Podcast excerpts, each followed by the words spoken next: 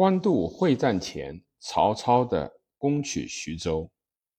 曹操巩固了兖州的统治权，并迎汉帝都许之后，董卓的残部有不少人还想把汉帝从曹操的手里抢走，但都没有得手。当建安元年，也就是公元一九六年的秋冬之交，西北军的一支由张继率领。曾向荆州推进，被荆州牧刘表击败。张继中流矢而死。他的部队由其侄儿张绣率领，投降了刘表。刘表接受了张绣的投降后，命张绣屯军于宛县（今河南的南阳市），以便再有机会时机北进。威胁许都。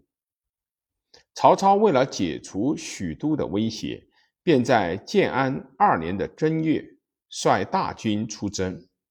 曹操的军队开到玉水，也就是白河，张绣就率领全军投降了曹操。曹操在接受张绣投降之后，却把张绣的叔母。也就是张继的后妻娶去做妾，这使张绣心怀不满。曹操又想重金收买张绣的亲信胡车儿，刺杀张绣。计划泄露，张绣就对曹操的大营发动了突然袭击，杀死了曹操的长子曹昂和侄子曹安民，将士死伤甚多。曹操的卫队长校卫，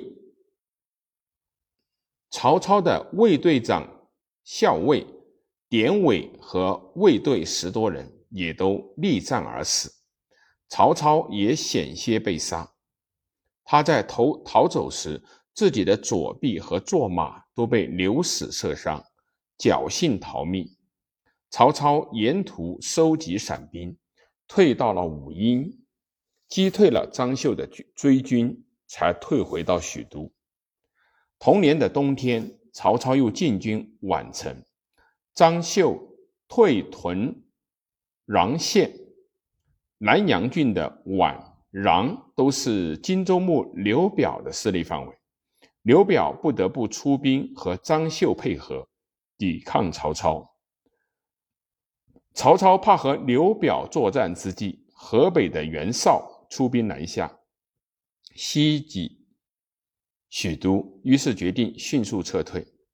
刘表当时具有荆州八郡，南收临、桂，北据汉川，地方数千里，带甲十余万，在当时算是势力很强的一个州牧。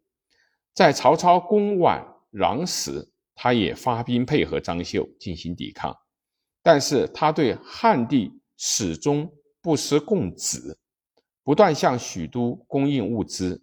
对待河北的袁绍也表示不被盟主，只是想自守一方，保江汉间，观天下变，是一个没有四方志的人物。在曹操挟天子以令诸侯的情况下。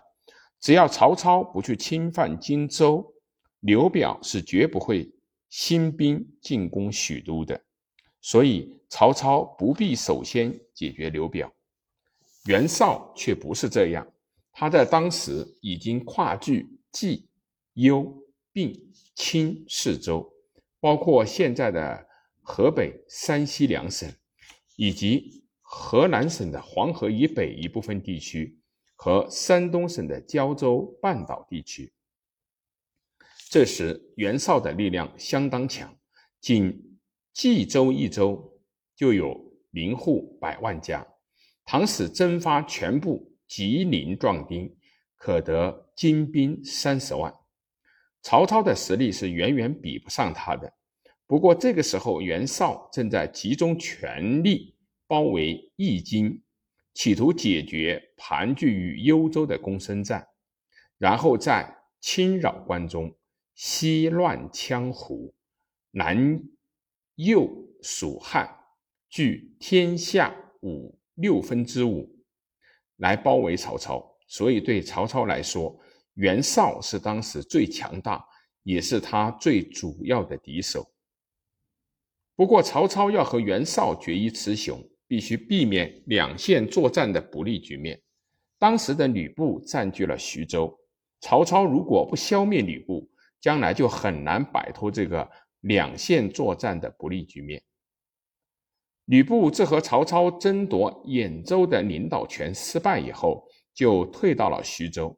这时，徐州牧陶谦刚刚病死，刘备接任了徐州牧。吕布投奔刘备不久，趁刘备出击袁术的机会，趁虚袭取了刘备的根据地下邳，自称徐州刺史。刘备一度向吕布求和，后来因受吕布的攻击，投奔了曹操。吕布的将领像陈宫等，有不少人是从曹操的部下叛变投到吕布那里去的。他们还想打回兖州去，因此，唐时吕布占据徐州较长时间，诚如曹操的谋臣荀攸所分析的：“不萧猛，诱事袁术，若纵横淮泗间，豪杰必应之。”这样，倘使曹操与袁绍决战，吕布就会配合袁绍加攻曹操。那时曹操腹背受敌，两线作战，无疑就会遭到攻失败。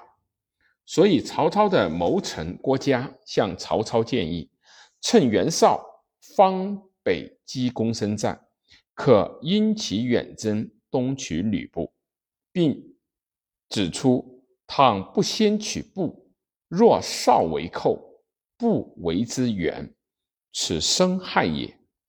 而曹操的另一谋臣荀彧也指出：“今与公争天下者，曰为袁绍耳。”他除了详细的分析曹袁的优势、劣势诸点以外，也认为，倘不先取吕布，就会造成以后两线作战的被动局面。